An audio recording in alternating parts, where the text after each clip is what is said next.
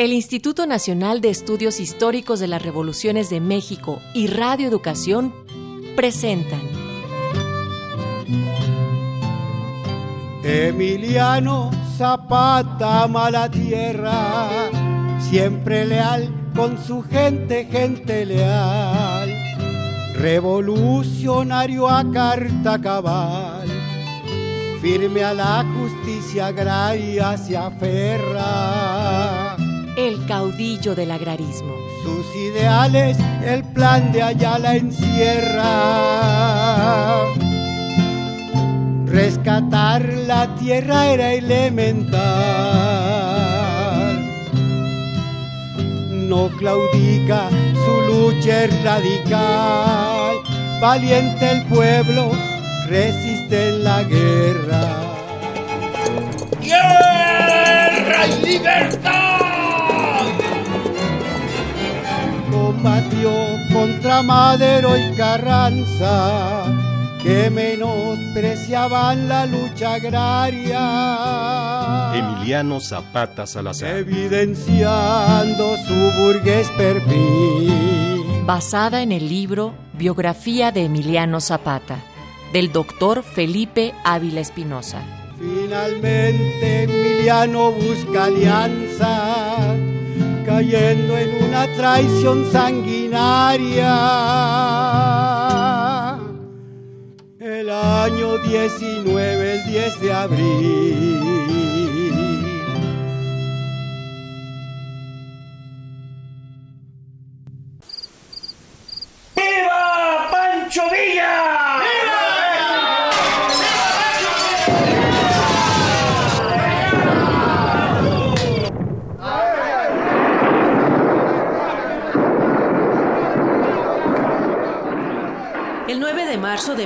1916, Francisco Villa asaltó el poblado de Columbus en Nuevo México, Estados Unidos, provocando un grave conflicto a Carranza cuando, en represalia, el presidente Wilson envió una expedición punitiva de 10.000 soldados que penetraron en territorio nacional. Poco antes de este suceso, Villa escribió a Emiliano informándole sobre el fracaso que tuvo para invadir Sonora y avanzar al centro del país, pues el gobierno estadounidense había permitido el paso de 5.000 soldados carrancistas por su territorio, volviendo a entrar a México para impedirle a Villa que tomara Agua Prieta Sonora.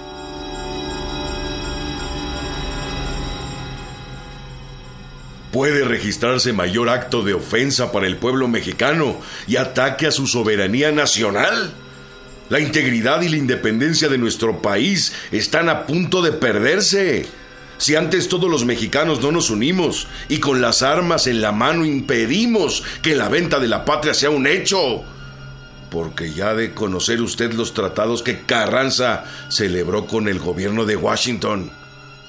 En ellos se compromete a ceder a los Estados Unidos la Bahía Magdalena por el término de 99 años, así como los ferrocarriles nacionales y del Istmo de Tehuantepec y las concesiones solicitadas en la zona petrolífera.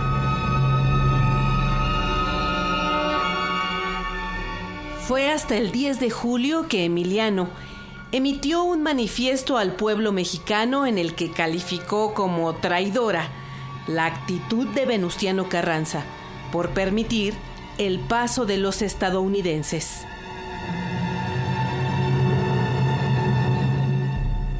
Del extranjero, el ejército libertador no ha recibido jamás ni un solo peso, ni un arma, ni siquiera un cartucho. Sus armas y municiones las ha quitado al enemigo en lucha desigual, sosteniendo combates en que las tres cuartas partes de la gente estaban desarmadas, luchando contra el hambre. Ha triunfado sin mancharse, siempre altiva y digna, sin comprometer al honor nacional, sin mendigar el apoyo del extranjero, sin solicitar un solo empréstito, sin contraer con ninguna nación, el más pequeño compromiso.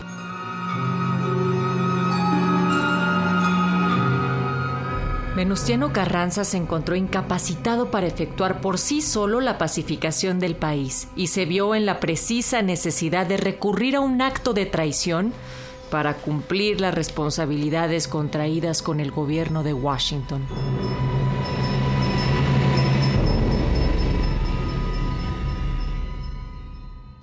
El pueblo. Diario de la mañana, miércoles 3 de mayo de 1916. Cuernavaca, la última capital que estaba en poder de la reacción, fue ocupada por las fuerzas constitucionalistas. Ayer a las 10 de la mañana las avanzadas del cuerpo del ejército de Oriente, después de derrotar al enemigo, hicieron su entrada victoriosa en esta población.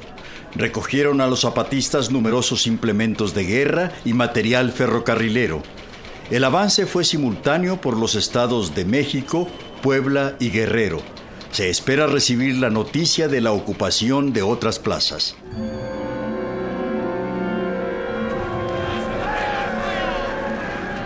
A partir de la toma de Cuernavaca, las principales ciudades de Morelos y varias poblaciones de los estados de México, Guerrero y Puebla fueron recuperadas por el ejército constitucionalista. El 14 de junio, después de dos días de encarnizados combates, las fuerzas de González ocuparon Tlaltizapán, el corazón del movimiento suriano.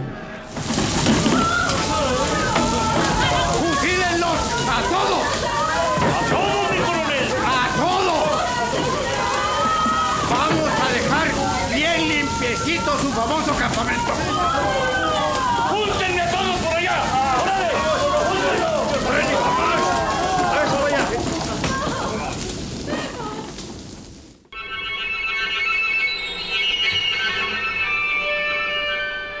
En la toma de Tlaltizapán, las fuerzas de Pablo González fusilaron a 286 civiles, incluidos niños y mujeres.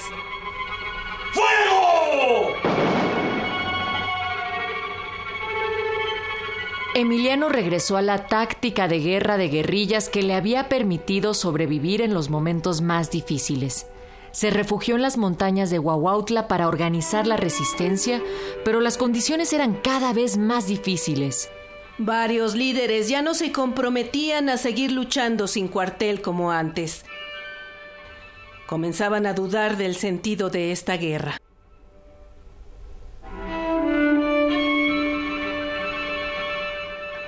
Pero Emiliano no.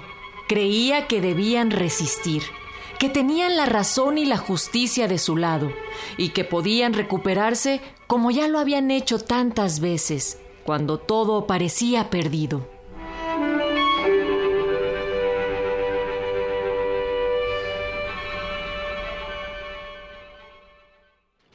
El pueblo. Diario de la mañana, miércoles 20 de septiembre de 1916. Se convoca a elecciones de diputados al próximo Congreso Constituyente. La elección será directa y se verificará el domingo 22 del próximo mes de octubre. Querétaro es la ciudad designada para la deliberación de los constituyentes. Para ser electo diputado al Congreso Constituyente se necesitan los mismos requisitos exigidos por la Constitución de 1857, pero no podrán ser electos, además de los individuos que tuvieren los impedimentos que establece lo expresado en la Constitución, los que hubieran ayudado con las armas o sirviendo en empleos públicos a los gobiernos o facciones hostiles a la causa constitucionalista.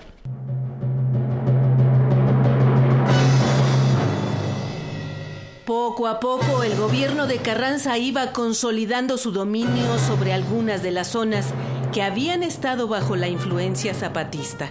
Los rebeldes no se rindieron ni militar ni políticamente.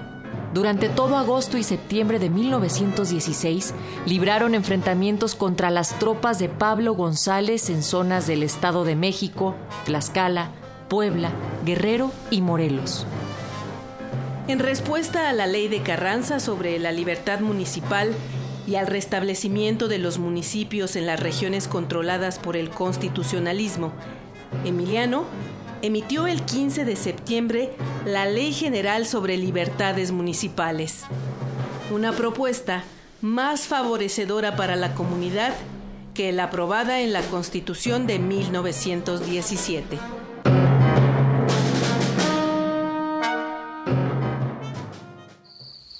Considerando que la libertad municipal es la primera y más importante de las instituciones democráticas, toda vez que nada hay más natural y respetable que el derecho que tienen los vecinos de un centro cualquiera de población para arreglar por sí mismos los asuntos de la vida común y para resolver lo que mejor convenga a los intereses y necesidades de la localidad, y que es derecho concedido a los vecinos para destituir a un ayuntamiento o a los regidores que falten a sus deberes, se declara emancipados de toda tutela gubernativa los diversos municipios de la República, tanto en lo relativo a su administración interior como en lo que concierne al ramo económico o hacendario.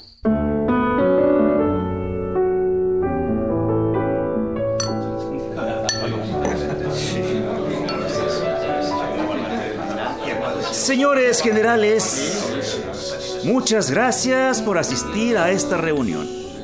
Los he convocado porque me parece de mucha conveniencia que, dado que pronto serán las elecciones para la presidencia de la República, nosotros pudiéramos llegar en estos momentos a un acuerdo para formar un partido político. Un partido que llegue firme y unido para postular a nuestro insigne primer jefe a la presidencia.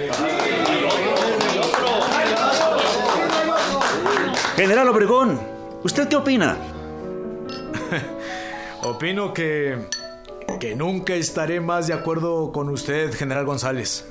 Bien, pues si es un hecho, ¡que viva don Venustiano Carranza!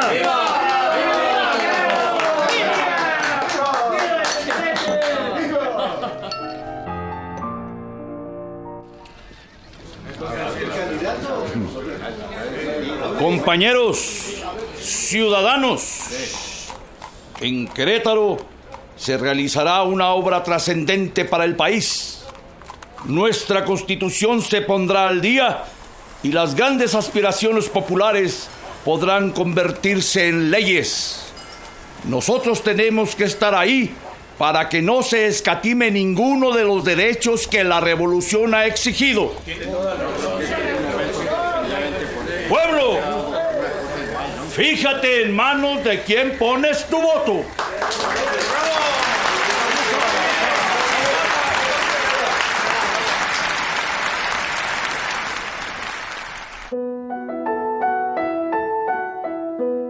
El ambiente político previo a la Asamblea Constituyente motivó que los principales líderes del constitucionalismo, Carranza, Obregón y González, dedicaran la mayor parte de su tiempo durante los meses de octubre y noviembre a ganar posiciones. Aunque el liderazgo de Carranza no estaba en disputa y tenía asegurada la presidencia de la República, la gran batalla entre el grupo vencedor sería el Congreso Constituyente, por lo cual los tres buscaron dominarlo. Pablo González regresó a Morelos hasta el 8 de noviembre de 1916. Después de que los zapatistas volaron un tren que iba de la Ciudad de México a Cuernavaca, en el que murieron 400 pasajeros, civiles y militares.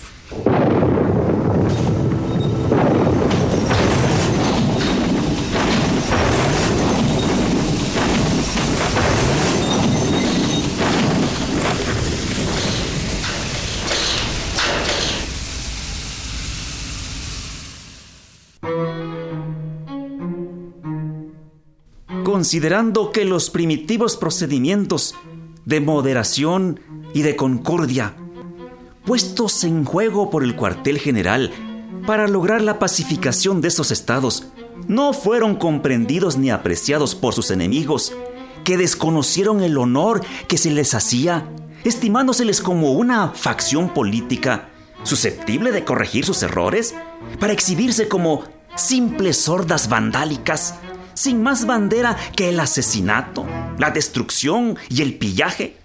y que a los actos de clemencia, como el frecuente indulto de jefes y soldados zapatistas, han contestado con actos de inaudita barbarie, he tenido a bien decretar lo siguiente.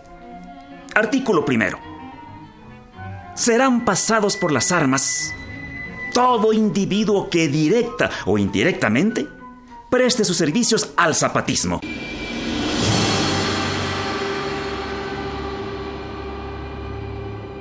La rivalidad entre Pablo González y Álvaro Obregón, entonces ministro de Guerra, influyó para que el presupuesto que González exigía para su campaña militar en el sur no llegara en la cantidad solicitada. En esas condiciones y ante la capacidad de resistencia del zapatismo, González fue perdiendo una a una las principales ciudades de Morelos. En diciembre de 1916 y enero de 1917, los rebeldes recuperaron su estado y algunas localidades vecinas de Puebla.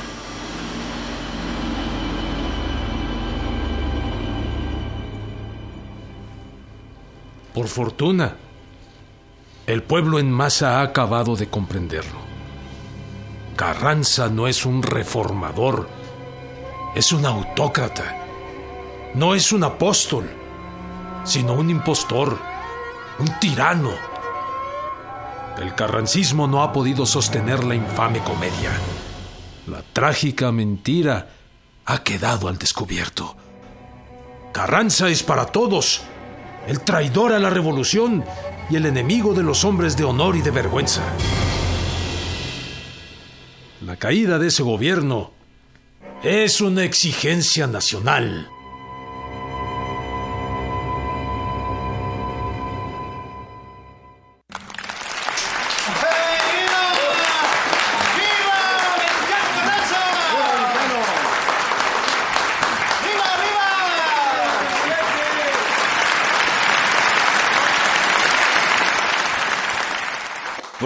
Protesto guardar y hacer guardar la constitución política de los Estados Unidos mexicanos y las leyes que de ella emanen, y desempeñar leal y patrióticamente el cargo de presidente de la República que el pueblo me ha conferido, mirando en todo por el bien y prosperidad de la nación.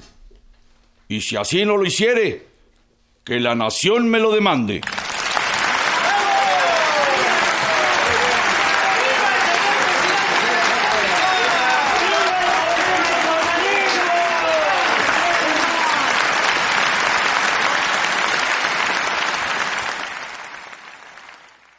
El Pueblo, Diario de la Mañana, primero de mayo de 1917.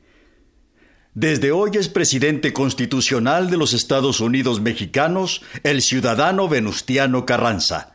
La República entra desde hoy en el régimen constitucional bajo la Carta Fundamental aprobada en la ciudad de Querétaro.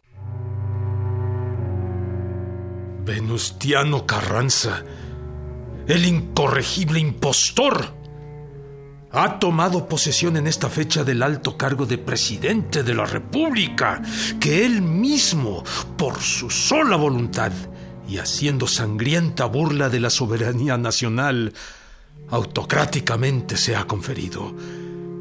Esa imposición cínica y brutal no merece el nombre de elección.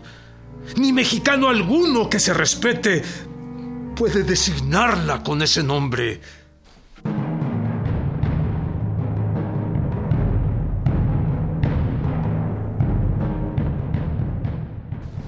Con un Estado legitimado y un gobierno fortalecido, Carranza emprendió la reconquista de las regiones en poder de los rebeldes en todo el país.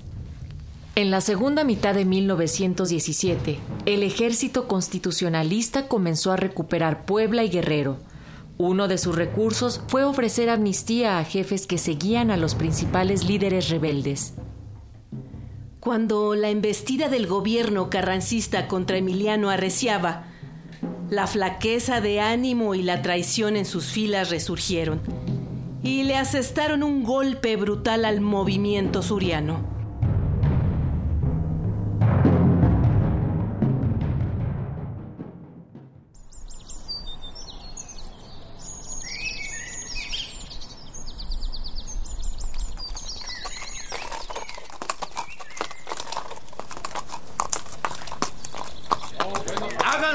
Para que pasen.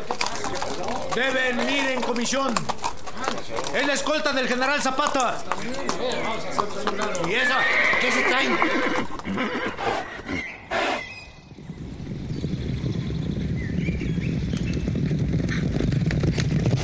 ¡Hagan alto! ¡Nadie se mueva! Usted, general Montaño, es mi prisionero. Si tocas a mi general Montaño, te mueres. Calma, muchachos. Calma, por favor. No se alteren. A ver, ¿quieres explicarme de qué se trata? Señor Montaño, tengo órdenes de llevarlo prisionero al cuartel general. Yo no sé de qué se trata. ¿Cómo que llevarlo prisionero? Pues yo tampoco sé por qué motivo, pero... Está bien, vamos. Pero, general Montaño... Tranquilos, tranquilos. Todo se aclarará. A ver... Entreguen las armas aquí. Sí, sí, por favor. Entréguenselas a los compañeros. ¡Vamos! Ah, bueno, está bien.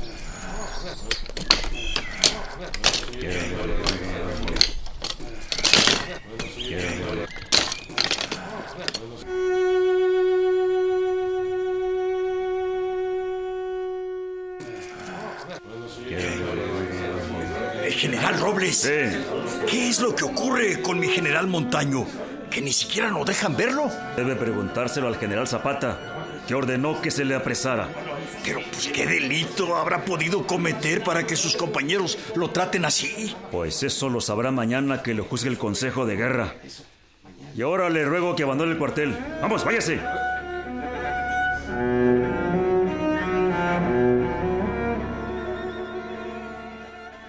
El 15 de agosto de 1916, Emiliano había dado de baja a Lorenzo Vázquez, designado gobernador de Morelos. Por ser indigno de formar parte de las fuerzas revolucionarias, en virtud de su notoria cobardía, al abandonar sin combatir la zona que se le tenía encomendada al solo anuncio de la aproximación del enemigo.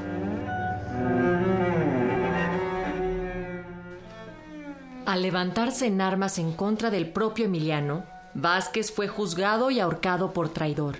Sin embargo, testimonios de los levantados en armas y correspondencia encontrada en el archivo personal de Vázquez parecía incriminar a Otilio Montaño como parte de la revuelta. Montaño era acusado por el delito más grave que Zapata no podía tolerar, la traición. El Consejo de Guerra fue presidido por el enemigo principal de Montaño, Manuel Palafox, y por Soto y Gama y Ángel Barrios, quienes tampoco tenían ninguna simpatía por él. Emiliano no quiso estar presente.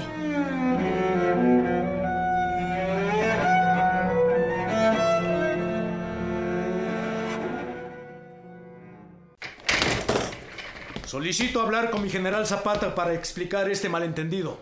Denegado, señor Montaño.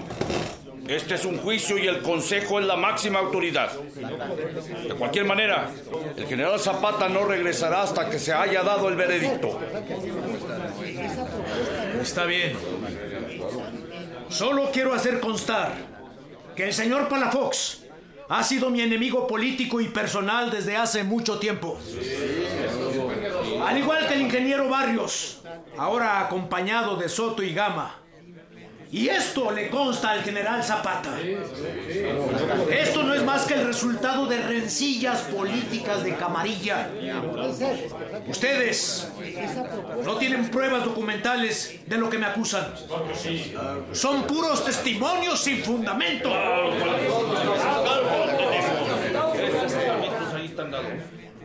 Voy a morir. No me cabe duda. Pero ahí donde se hace la justicia, ahí los espero tarde o temprano. Estoy seguro de que ninguno de mis compañeros de armas creerá esta patraña. Ahora sí, señores. Muchas gracias.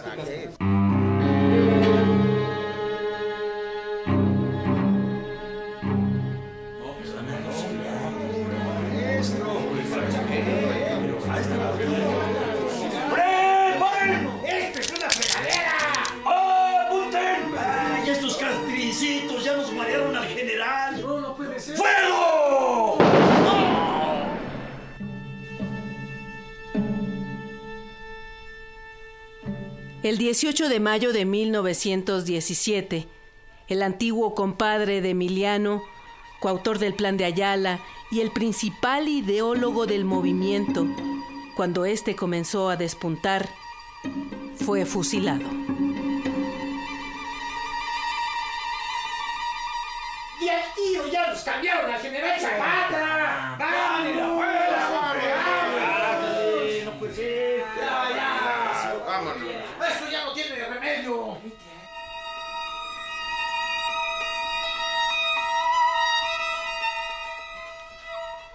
Al mes siguiente, Emiliano tuvo otra pérdida igual de dolorosa. Ciudadano general en jefe de las fuerzas libertadoras, Emiliano Zapata. Después de los acontecimientos de que ya tendrá usted noticia con el propio que se le mandó, hago la dolorosa pena de participarle que, habiendo tenido conocimiento de que el señor general Eufemio Zapata, llevado herido y en calidad de preso en unión de los jefes Caballero y Julio Díaz, por el jefe Sidronio Camacho y su gente, fue abandonado cerca del rancho de San José en un estado agonizante, en cuya virtud dispuse se fuera a traer, lo que se verificó desde luego, y al llegar con él herido a su casa, falleció momentos después. Tengo la pena de comunicarle a usted tan infausto acontecimiento, esperando sus respetables órdenes. Reforma, Libertad, Justicia y Ley. Ayuntamiento de Morelos, junio 18 de 1917. El presidente municipal, Salvador Romero.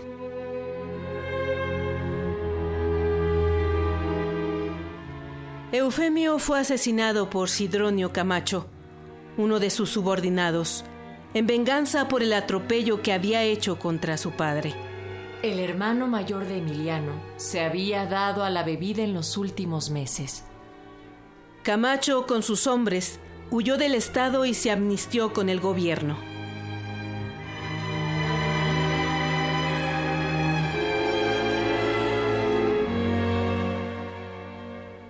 Lástima que Eufemio no haya muerto peleando contra el enemigo.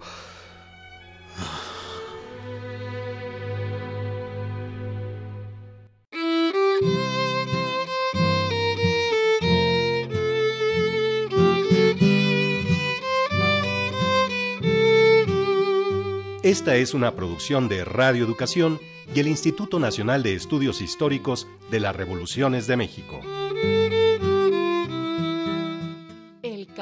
Del agrarismo.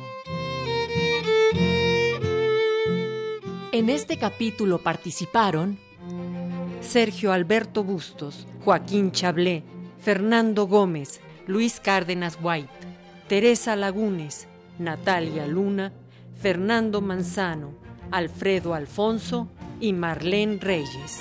Diseño sonoro Antonio Fernández. Efectos Cruz Mejía. Musicación Claudia Guzmán. Asistencia Estrella Coral. Guión e investigación Roberto Nájera. Realización y dirección Edmundo Cepeda.